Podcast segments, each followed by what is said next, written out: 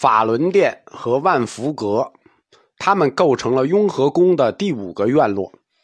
在中国汉传寺院里头，自宋以后就发展出了一个规制，叫做伽蓝七堂制，就是山门、天王殿、大雄宝殿、后殿、经堂、罗汉堂、观音殿。雍和宫的布局也是在这七堂制上的一个扩展。最后的这个万福阁，它的位置原来就是观音殿。万福阁是雍和宫里头工程最大、最宏伟的一个建筑，因为里头有一个弥勒菩萨巨型历史雕像，所以它也叫大佛楼。万佛楼的制式呢，它不是纯粹的明清制式，它高二十五米，抱厦三门而出，是三檐接山顶重楼式建筑。这个建筑跟石家庄正定的主殿千手千眼观音殿是一样的。就是三层，顶层可以看到佛头，二层可以看到佛身中央，底层要仰视看佛像。内部由回廊式建筑结构构成，可以环绕在大佛四周看。但是隆兴寺的主殿呢是唐式寺院建筑，而这个万福阁它的样式要比那个新，但它也不是明清楼阁建筑，它是辽金楼阁建筑。为什么是辽金楼阁建筑呢？因为它是一个三阁一体式的建筑。首先，它是一个三檐接山顶重楼式，就是三重屋檐，一层比一层向外。这种屋檐又叫三滴水，就是水啪啪啪，正好三滴下来。在它的二楼这个侧，东西两侧各有飞廊，飞廊连接着东侧的永康阁，西侧的延绥阁，就飞廊连着三个阁，三个都叫阁，一大两小，三阁一体。因为这个万福阁内它是二层三层楼嘛，在二层三层呢安放着很多壁挂式或坐柜式的佛龛。我们后面讲到唐卡会讲到一种佛龛形式叫千佛地，就是里头放着好多佛龛内排列供养着三寸高的泥质或铜胎鎏金造像数以万计，就是就是。千佛地势，就密麻麻的都是，就擦擦那么大小的佛，因此这栋楼叫万福阁，对吧？万佛阁，这个福字是佛字的禁韵，当时这个楼就定叫万佛阁。乾隆皇帝在给他提名的时候，就把这个佛字改成了福字，是禁韵。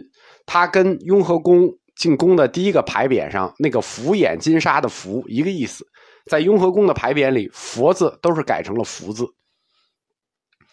雍和宫在改宫为庙的时候，我们说它的建筑分两期：乾隆九年一次，乾隆四十四年一次。在乾隆九年这一次呢，盖到法轮殿，就是前面这个十字形的法轮殿就盖完了。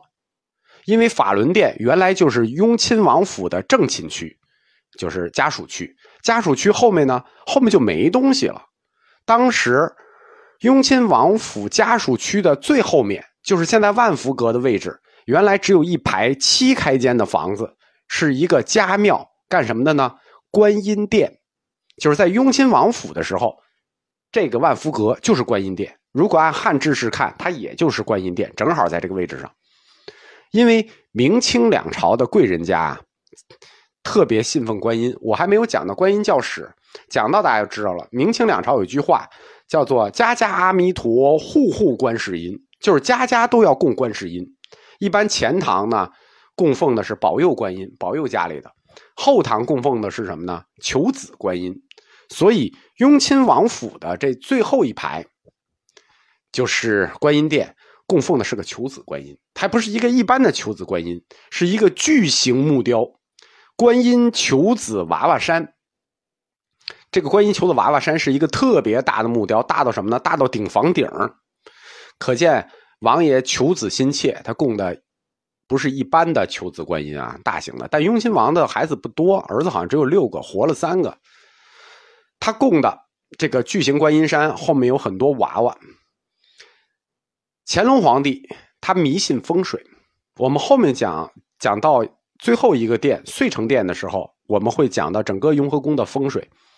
乾隆皇帝他本身是非常迷信风水的，盖完了法轮殿之后呢，他就觉得不舒服。为什么呢？因为法轮殿比观音殿要高，这个观音殿原来只是他的家庙，他觉得风水不好。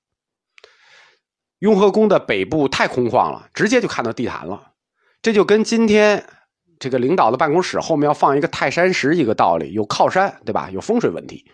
乾隆皇帝觉得，这个雍和宫最北面呢，需要盖一个更高的大大殿，作为整个雍和宫北部屏障。因为整个雍和宫的建筑啊，是一步一登高的，什么意思啊？在北京有两个这个寺院。它的建筑模式在平地上一步一登高，一个是法源寺，一个是雍和宫，就是地基逐渐往上走的。所以他希望在雍和宫的北部盖起一个屏障来。你盖大殿，你就得有大佛，对吧？你凌空盖一个屏障起来，盖一高楼起来，你得有东西啊。盖大殿里头首先得有大佛，但你放心，历来啊，只要是统治者动心思，下面一定有人会满足你。